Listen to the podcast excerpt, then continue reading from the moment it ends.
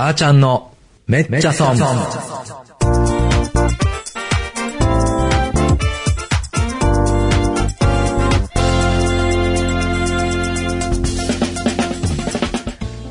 皆さんこんにちは。パーソナリティのあーちゃんです。今週も始まりましためっちゃ損。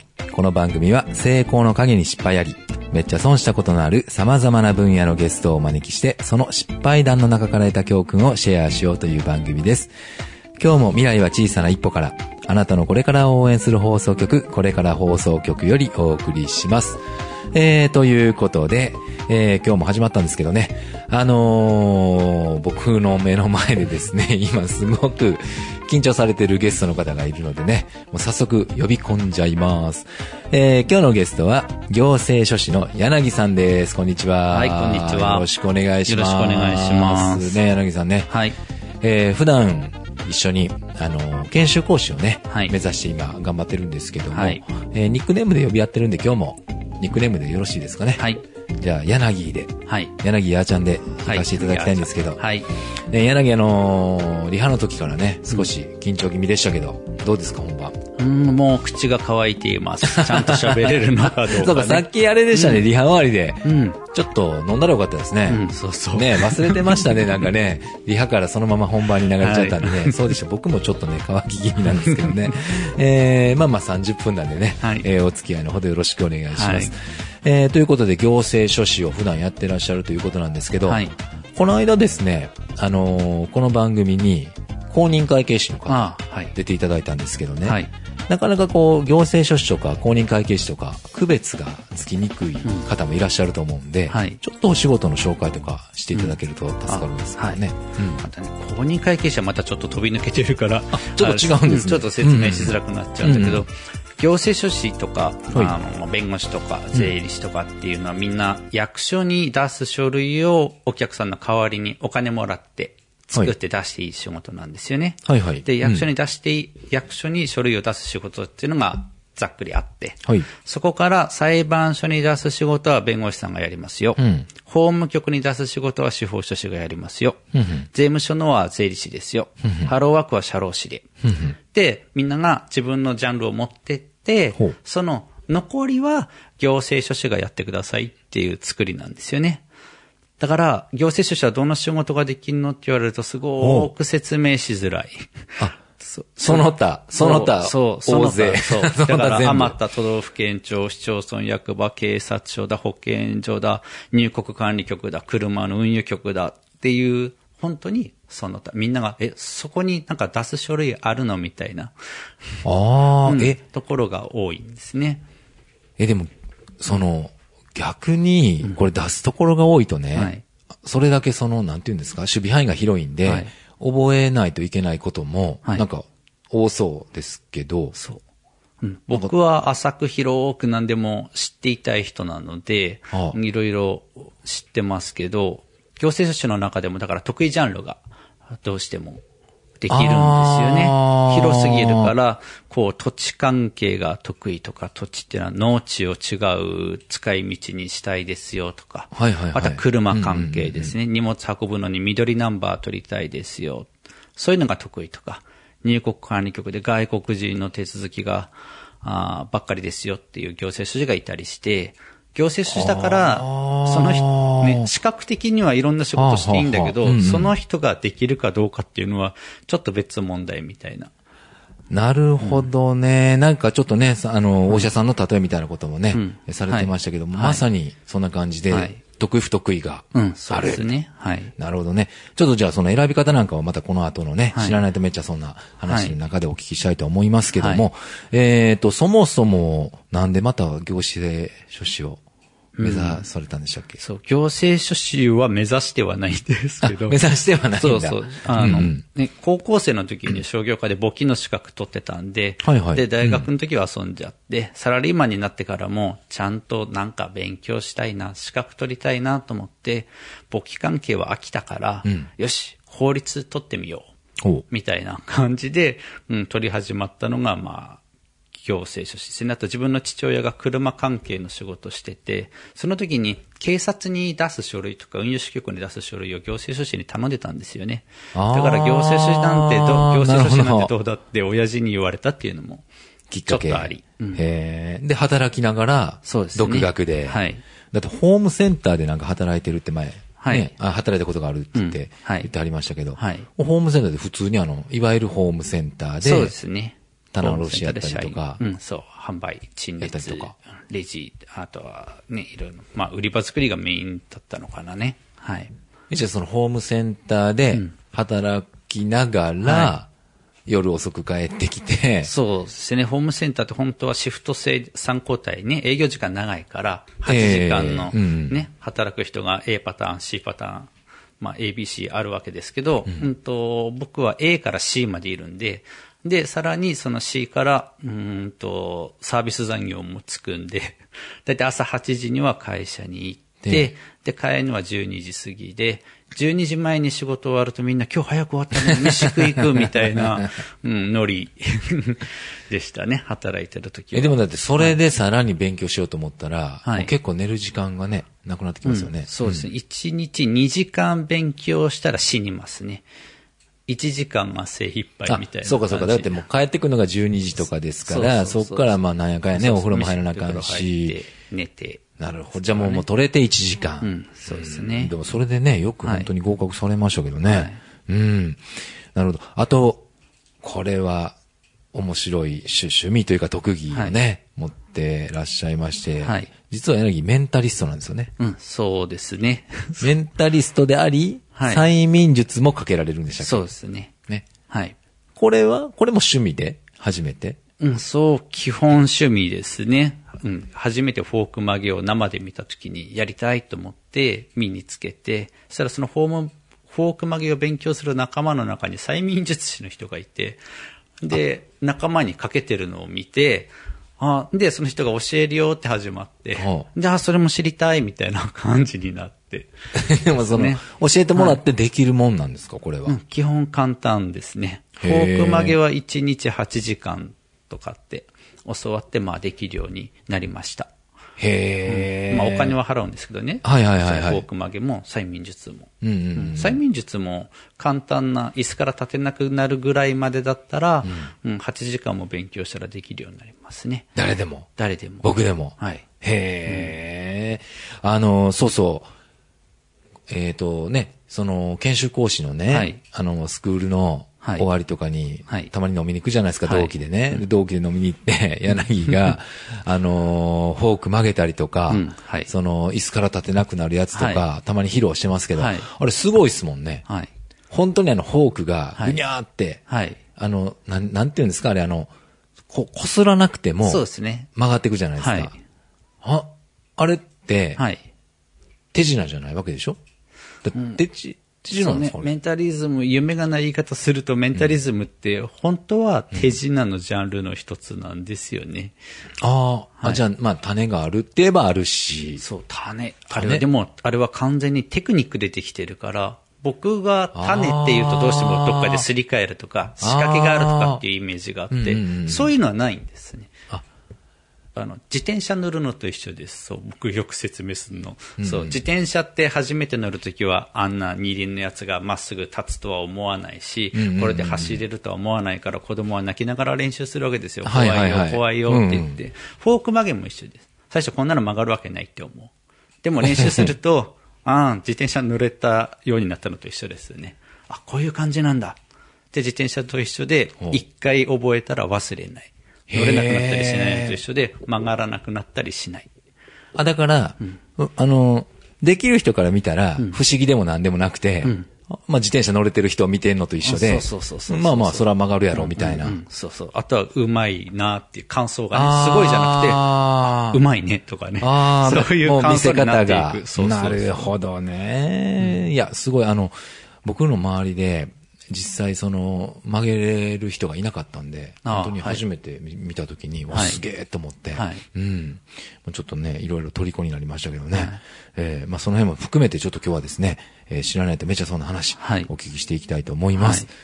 えー、まずはちょっとメンタリズムも、メンタリストとしてのね、柳にも聞いてみたいんですけど、ちょっと行政書士関係からいきましょうかね。はい。えー、行政書士の資格は、はい就職には使えない。はい。これどういう？行政書士の資格っていうのは独立して使う資格なんですよね。ほう。うんこの役所に出す書類はこの行政書士にしかできませんよってことになってるから、あの、行政書士を会社が雇って、会社がや、行政書士の仕事をやるっていうのはないんですよね。雇ってその行政書士にやらせても、会社の売り上げにはできない。あー、んでなるほど、なるほど、なるほど。なんで会社は別に行政書士雇っても、うんそんなに深いメリットなくて、はい。なので独立して、あの、稼ぐための資格なので、そういうつもりで取んなら、あ取らないと、ちょっと後でがっかりすることになる。あ、なるほどね。だから就職が有利になると思って取る資格ではないということですね。なるほど。あ、これはでも知らなかったですね、僕。うーん。だったらまだ簿記取った方がマシですね。あー、簿記の難しいやつそうかそうかそうか。就職だったら一級とか。うんでもなかなかね、その資格の違いとかね、教えてくれる、自分で積極的にあの、調べたらいいんでしょうけどね、なかなか教えてくれる方もいらっしゃらないと思うんでね。なるほどね。これからじゃあ目指す方はね、ちょっとその辺は注意していただけたらなと思いますが、えーと、もう一つ、先ほどこれあの自己紹介の時もありましたけども、はい行政書士に頼むときは仕事の範囲が広すぎるので、はいえー得意不得意をちゃんと調べた方がいい。はい。そうですね。うんと、わ僕が聞いた話で知ってるのは、行政書士に外国人の人が、ほう。んと会社の設立を頼むと、うん。行政書士で会社設立やる人ってすっごいいっぱいいるんですよね。誰かがそれで成功したぜみたいな本を書いたっていう影響も若干あるんですけど、ええうんじゃあ、ね、会社は誰でも作れるから、行政書士、じゃあ私やりますよって会社作っちゃう。外国人が。でも、外国人が会社作っても、あの、日本で外国人が会社の社長をやりますよっていうビザ。うん正式な在留資格って言うんですけど、みんなビザって読んじゃうんでビザって言いますけど、社長やってちゃんとお給料もらっていいビザを取らないと、会社だけあっても社長やれないんですよね。で、そのビザ取るのも入国管理局だから、はい。税理士とかに取られてないから、行政書士の仕事じゃないか。はいはい。じゃあ会社作ってくれたら行政書士取ってくれよって話になる、ビザを、うん。うん。でも、やったことないからわからないっていう話になっちゃう。うん。で、じゃあ、ちゃんとね、ビザできる先生紹介してあげるからって紹介してもらったそうなんですね。うん。そしたら、今度はその行政書士が、本当ね、うちは日系人のビザしかやったことないからお、そういう働く、働いて、あの、収入上げるためのビザは取ったことがないからやったことがないで、最終的にいろいろ 回って、本当に全部分かってる人のところに持っていくと、うん、そもそもこの会社じゃそんなビザ取れなくないっていう話になって、はい、最初からやり直しみたいなことになっちゃう。なるほどね。だからその、そもそもそういうことがやりたかったら、ちゃんと会社をた、あの、立ち上げるときからそれ用に立ち上げとかないと。行政書士なのに外国人がビザが必要だっていうのも知らない人もいるわけなんですよね、密かに。ああ、それどうしたらいいですかね？だからやっぱ、初めにはい、自分のゴールっていうか、えっと、こうこうこうで、こういう事業を起こして、自分はどういう立場でどうしたいっていうのを、はい。まあ全部はい。説明して、はい。じゃあ何が必要で、あなたはできますかみたいなことを、ん。やっぱ聞くしかないってことですか、うん。そうそうそうですね。ああ、ねえ、さっきちょうどあの、ほら、えっ、と、お医者さんの話でもね、はいあの、外科は外科でも、はい。な、な、何外科に行くんだとか。ね、嫁が、嫁になんか、何か、なんか具合が悪くって、じゃあ産婦人科行ったらって言って、外科に行けって言われたんですよ。え、産婦人科で外科に行けって言われたんですか？そうそうそうはいはいはい。うん僕らは世の中に外科っていうお医者さんの科目があるの知らなかったから、大体単独であるお医者さんって、外科って言ったら整形外科、脳神経外科とかだから、はいはいはいじゃあ整形外科でも行ってみたらっつって、結局、そこのお医者さんにおっぱい揉まれて、うーん、うちじゃないねって言われて、一生懸命調べたら大病院にはあるんですよね。いろんな科目バーって並んでる中に、外科っていうの。僕の地元には外科がある病院2個しかなかった。そう。あ、僕ちょっと、あのね、今改めて、はい。今改めて理解できたんですけど、はい外科って、なんとか外科じゃなくて、そうそうそう何にもついてない外科っていうことですか、これ。そうそうそうあ僕今まで知りませんでしたわ。え、僕も整形外科とか、んあの、その、なんていうんですか？脳神経外科とかね。あと、形成外科ね。形成外科とか。ね。はい。うんうんえ、外科ってあるんですか？うん、外科ってのがあるんで。へえ、なるほど。じゃあまあ、そ、それによってまあ、その、なんていうんですかね、こう守備範囲がやっぱ違うから、うんそう行政書士も同じで、うん、そうそうちゃんと聞かないと、ん得意不得意があるよと。うんしかもお医者さんみたいにそういう、うちは何々々って、そんなに正確に上げてる人いないからね。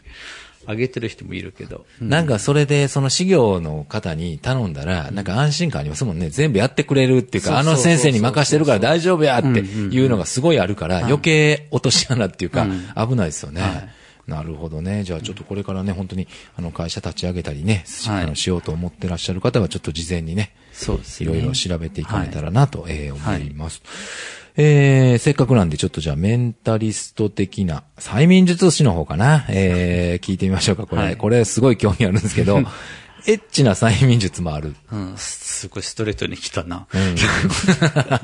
そう、催眠術ね。でも、そういうこと言うと大体け、ね、あの、警戒されるから、ええでもテレビとかだとね、ほら、深夜番組とかにね、はいそういうの集団でかけてたりするけど、ん大体催眠術の悪いところはみんな、うんと、やらせだと思うんですよね。テレビとかだから。確かにね。そうそう、みんな演じてるだけだと。まあでもそれは本当、本当にかかってるんですけど、んうんでもそういうの分かっちゃうと、女の子にかけるときに、ほら、そういうのかけられたら困るって思っちゃうから、うーん、ね、あの、そういうの本人が嫌だったらかかんないからってよく説明をしてた。うん。でも、女の子もそういうのね、かけられたい人が結構いるから、あ、そういう説明しちゃダメなんだと思って、ちゃんとそういうのもかけられるよっていうと、リクエストされるようになる。あー。あ、そうか。だからあの、なんか、催眠術って僕もかけてもらったことないんでわかんないんですけど、ちょっと、え、かかって大丈夫？みたいな不安があるから、あの、大丈夫大丈夫と、そんなあの、エッチなこととか、そういうことはしないので、みたいなことを説明してたら、逆に、え、そんなん説明するってことは、かけられるんですか？みたいなことになったってことですか？うん、あ、うん。とね、そのね、かけらめられませんよっていうのは、結局、女の子がそういうエッチなことをかけてほしいって思っちゃダメって僕が遠回しに言ってるような感じになっちゃう。あだから僕あある日、正直に全部できるよって説明。したら、ほら、そんながっつり肉弾戦じゃないから、じゃあこれぐらいのだったら、かか、ね、あの、好奇心でかけられてみたいってなるから、ここを気も、体のある部分をね、触っても大丈夫な部分を、あんまり人前で触ってはいけない部分の感触にすることができますかって話になったりする。ああ、なるほどか。ける。それは、あの、その、本当にエッチな気分になりたいかどうかちょっと置いといて、興味本位でちょっと一回試してほしいっていうかね、え、本当になるんですかっていうのはなんかありますね。うんうんうん。なるほどな。面白いですね。僕ちょっと男やけど一遍やってみたい。やってほしくね、えーっと、なってきましたけどね、今。うーん、あ、そうなんですね。じゃあちょっとね、今度、あの、また、えー打ち上げの席で。そうで僕がこすってもしょうがないからね。ね、えーかけていただきたいと思いますけども、えーちょっとじゃあね、まだまだお聞きしたい話があるんですが、一旦ブレイクを挟みまして、後半もお付き合いのほどよろしくお願いします。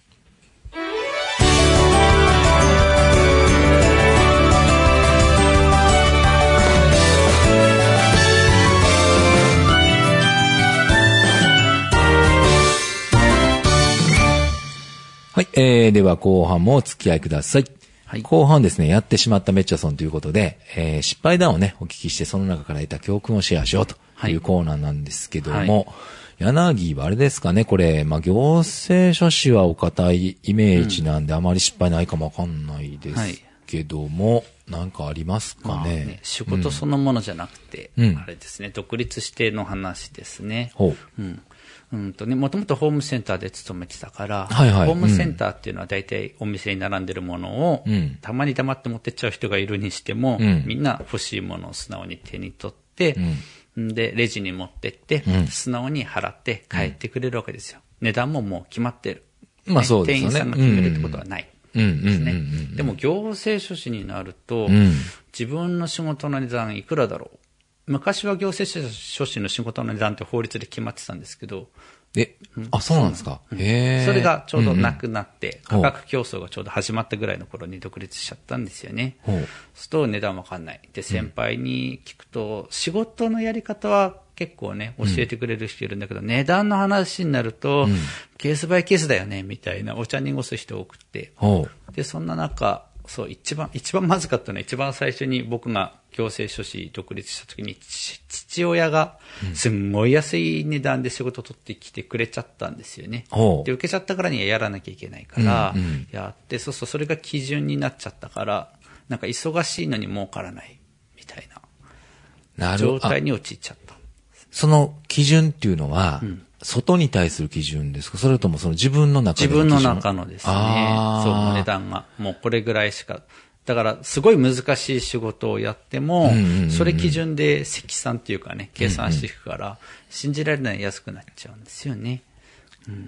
なるほど。これあのね、ちょうどその、僕もいろんなこう企画のアドバイスっていうコンサル的な仕事とかね、はい。あるいはその講師もそうかもわかりませんけど、自分のこう値段っていうか、ものがないんで、サービスなんでなんかつけにくいですよね。もういいねっていうか、もう講師の方もあるピンキリで、はい本当に1本2万円か5万円の方からね、はいもう1本で30万、50万の方からね、もういっぱいはい。いるじゃないですか。はいこれ行政書士というか、メンタリストとか、はいそちらもそんな感じですか？そうですね、メンタリストもやる人は人によって値段違くて、大体テレビに出たことある人とかが値段高くなるんですよね。あーね、役割はあって。でも値段つけやすいかもわかんないですよね。もしテレビに出たら、はいなんか周りも納得するっていうか、あ、あの人有名な人やからとか、出たからとか、そうそう。うんであとはテレビ出るような人は今度はね、どっかか、まあ、所属、どっかに所属することになってマネージャーついたりするから、そちで値段決めてくれるから、確かにね。そう。マネージャーがいると本当にね、そう。うん、僕はいいんだけどちょっとマネージャーがとか、マネージャーに聞いてみますとか言ってね。はいうん。そう。企業研修講師を受けてみようと思ったけきっかけほもう、知り合いの人が、その、エージェントが全部値段とか分接種をしてくれて、自分はちゃんと、あの、受けた仕事に対してね、講師の職にちゃんと専念してやるだけ。そしたらちゃんと回収もしてきてくれるっていうのを聞いて、ああ、いいなーって。なるほどね。したそうかそうか。だからあの、中には、エージェント通して、えっ、と、マージン取られるよりも、ね、自分が商品なんだから、自分で営業して、全部自分で取りたいっていう人もいらっしゃいますけど、でも僕は僕が満足する金額ちゃんと取ってきてくれるんだったら、鳥半とか下手すと64とかで僕が読んでも全然構わない。それあーが1万円の仕事で6000と4000円ねって言ったらパンチするけど。そう。確かにね。まあそれが例えば10万円の仕事で6万円、4万円なのか、まあもうちょっと高高くて。取り分が例えば10万円あればいいなと思ってて、10万円あれば相手が何ぼ取ってようがうん、別にね、相手の手数料なんで。なるほどな。でもこれほら、柳、そっから、えっと、今もそんな安い値段でやってるわけじゃないんでしょ？今はだから、ちゃんとこう、値付けをして、ね。はい。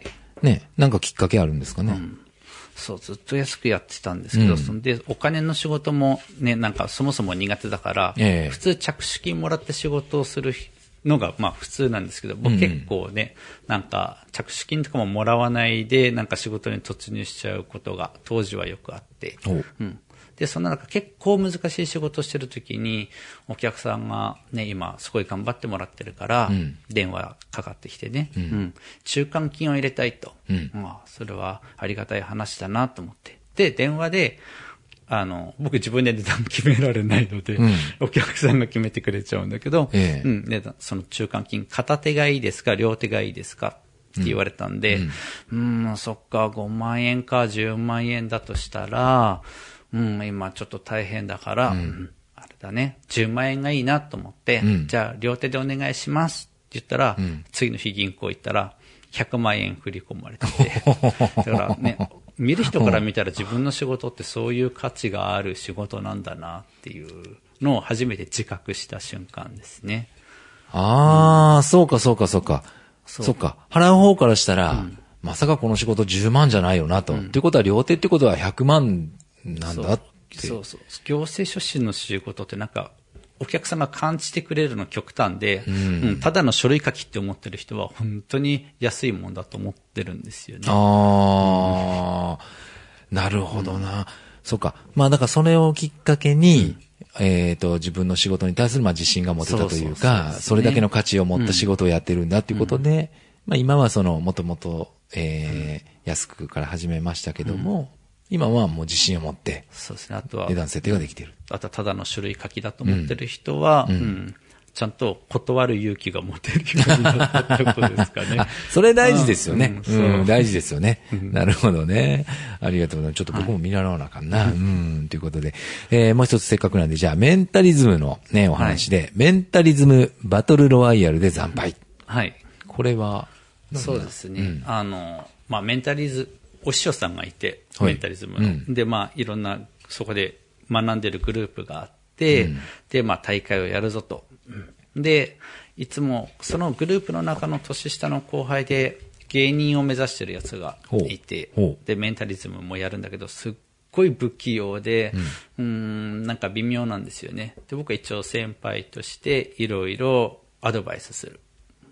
から、うんとこれな、口出ししてるからには、僕もちゃんとやんなきゃダメだなと思って、あの、そのバトルロワイヤル、第2回バトルロワイヤルの大会に出たんですね。うんうんそしたらもう、惨敗なんですね。みんえお客さんに点数つけてもらうんですけど、あーはいはいはいダントツで未立決ですね。うん。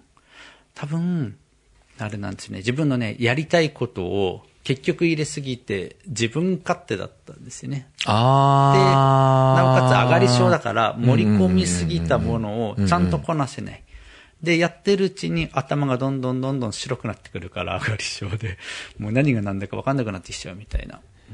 なるほど。だからそのお客さんが何を求めててっていう風な視線じゃなくて、自分がやりたいことをまあちょっとこう押し付けるというかそそ自分が面。白いと思ってることを な盛りる込みまくほどるってことですね。あ、じゃあもう本当にこれ講師もね、同じことを言えますけども。そうですねうーん。でも最終的には、あれ、準優勝さ第れたんでしょ？3回の大会で。三だから翌年？そうですね。にはい準優勝。はい。それはその先言ってたその、えっ、と、自分の失敗に気づいて、はい修正した結果、はい準優勝になったってことですか？そうですね。へえ、そそれはそれですごいですよね。うーん、なるほどね。まあじゃあそういうね、経験が生きてますね。はい。ありがとうございますね。じゃあ、ちょっと、これは、ぜひ、あの、はい。研修講師の方にもね、はい。行かせていただいて、はい。コンテンツをね、一緒には作っていきましょうね。そうね。はい。ということで、えー、そろそろね、はい。30分が経とうとしてるんですけども、はい。最後にあの、皆さんにですね、お聞きしてるんですけど、はい。なんかこう、聞かないとめっちゃ損しますよっていう曲とか、はい。見ないと損しますよっていう映画があれば、はい。教えていただきたいんですけど。まあ聞かないと損かっていうとちょっと悩みますけど、僕はよく洋楽聞くんですね。はいはい。外国の曲。で、えっ、と、最近よく聞くのはハロウィンっていうグループの曲で、うん。で、特にね、あの、外国の曲は変な歌詞の曲多いけど、フューチャーワールドっていう曲が、まあまあ、ちゃんと日本語の翻訳読むとね、はい。い歌詞で、うん。うん。それをよく聞きます。で、仕事中にうんよくかけるんですね。運転中とか。ああ、はいはい。うん。で、こうね、洋楽のいいところは、うんこう仕事しながらかけると、ノリだけを僕にくれて、これ歌詞は基本的に意味わかんないので、なるほど。あのーまあ、リズムだけ。そうそうそう、んん意味分かっちゃうと仕事に集中したいのになんか、その日本語の歌詞で、あの思考が取られちゃうんですよ、ね。なるほど。なるほど、なるほど、なるほど。それがないので。なるほど、なるほど。はい。じゃあ、BGM みたいな感じで、そうそうそうそう聴いてるってことですね。えっと、ハロウィンのフューチャーワールド。はいね。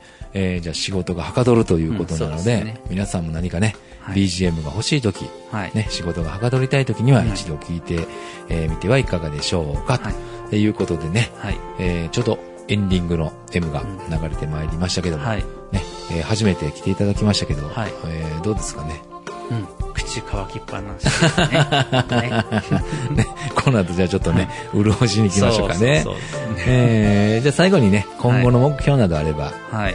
お願いします。講師として、うんうんまあ行政書士もちゃんとやっていくんですけどね。ええうん。まあ講師もきちんとやりたいし、あとは催眠術、メンタリズムもちゃんとお金がもらえるレベルにうんなりたいですよね。こう、ね、あの、だんだん年金とかもどうなるか個人事業主特にないから一生働かなきゃいけないとした時に、ええうん。うん、そういうね、ちょっとね、エンターテインメントチックなの、うん基本的にはマジックバーみたいなのやって、そこに来たお客さんに本当のバーみたいに、なんだろう、ほら、行政書士の経験でいろいろ知ってるから、そういう相談も乗りつつ、めっちゃ面白めっちゃ面白いじゃないですか。催眠術やメンタリズムもやっちゃうみたいな。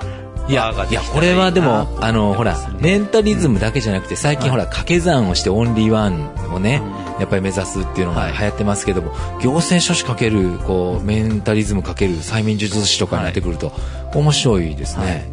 なるほどね。ぜひぜひちょっと、あ、それかける講師か。はい。ねすね。すごいなあちょっともうぜひね、一緒にやりたくなってきましたけどね。はい。